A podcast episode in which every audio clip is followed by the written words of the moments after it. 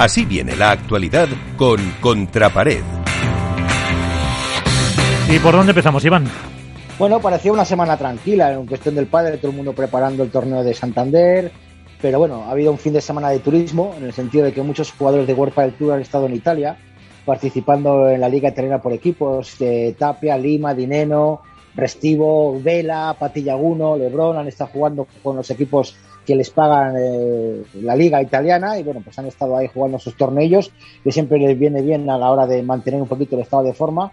Y bueno, me parece que ha ganado Lima la liga, o sea, y Lima y tal me parece que han ganado la, la, liga, pero bueno, creo que es algo anecdótico, pero bueno, siempre les viene bien, lo único pues que, que tengan cuidado con el tema de los viajes, del coronavirus y esas cosas que, que vuelven otra vez a estar de moda en cuestión federativa podemos decir que se ha celebrado el TIC 2 Babolat de la Federación Española, que repartió las últimas 19 plazas para el Campeonato Premium, que se va a celebrar en Valladolid en el próximo mes de junio.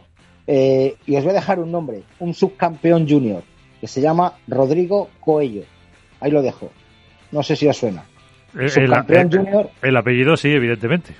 Pues ahí os dejo para que veáis que está ya pegando fuerte, que va a jugar el TIC Premium y que, que bueno, habrá que tener, es otro Coello a tener a tener en cuenta. La noticia saltó ayer eh, como más importante, Miguel, es la entrada de un socio en Huelpa del Tour que quiere fortalecer la estructura salarial. O sea, suena como más la estructura, cuando alguien dice fortalecer la estructura salarial, suena ni más ni menos a una venta de accionariado.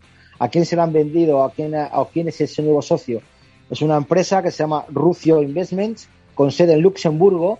Eh, no se sabe la cuantía de la venta, no se sabe eh, quién es esta empresa, no se sabe la fecha de entrada.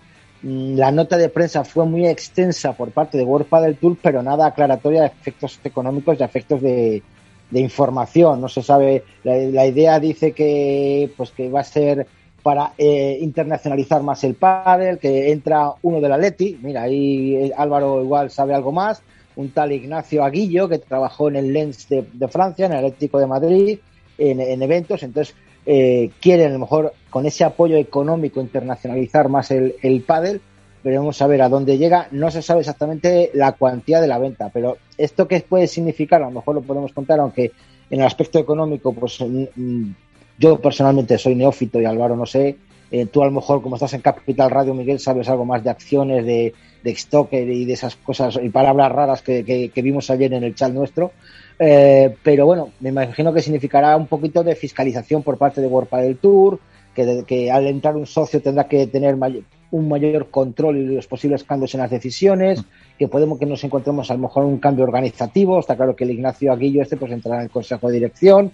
Mario Hernández parece ser que va a seguir como director, pero bueno, podemos saber qué capacidad de decisión y de, y de modificación de, de cosas dentro de World del Tour va a tener esta nueva empresa.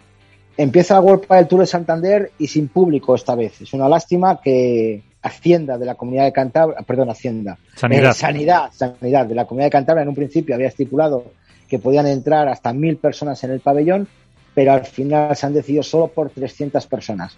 ¿Qué sucede?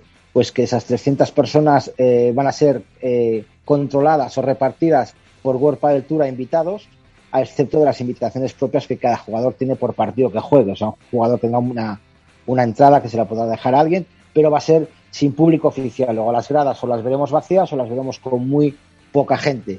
Y eso es todo en esta semana, Miguel.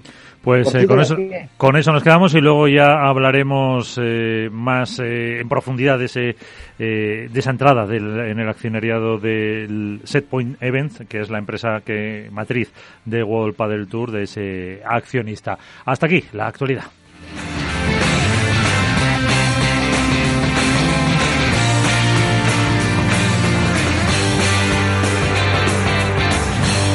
Esto es Padel en Capital Radio.